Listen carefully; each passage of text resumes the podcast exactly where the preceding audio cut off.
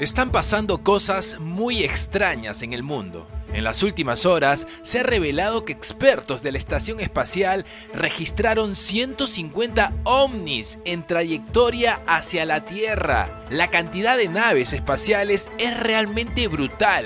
Ellos declaran que nunca antes vieron algo similar. Claro está que no es la primera vez que captan ovnis desde la estación espacial, pero la diferencia es que esta vez captaron una gran flota organizada. Sabemos que tienen una velocidad increíble. Algunas naves se sumergen bajo el agua. Investigadores confirman la existencia de bases extraterrestres bajo el mar y bajo tierra. El fenómeno ovni es una realidad.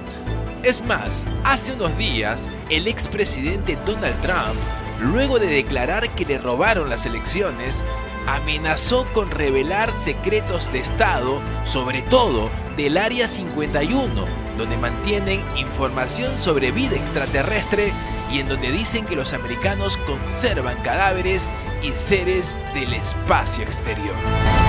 Otro de los sucesos extraños es el de los monolitos. Un nuevo monolito de metal de 3 metros de altura fue hallado en medio del desierto de Utah. Otro monolito apareció misteriosamente en Rumania y hace unos días muchachos escaladores encontraron un nuevo monolito ubicado en una montaña en California. Todos nos preguntamos quién pudo colocar los monolitos en diferentes lugares del mundo. Nadie sabe la razón de su existencia o por qué los colocaron. Estos monolitos han desatado diversas teorías. Algunos mencionan que podría ser dispositivos de la NASA, mientras que otros aseguran que se trata de artefactos hechos por extraterrestres.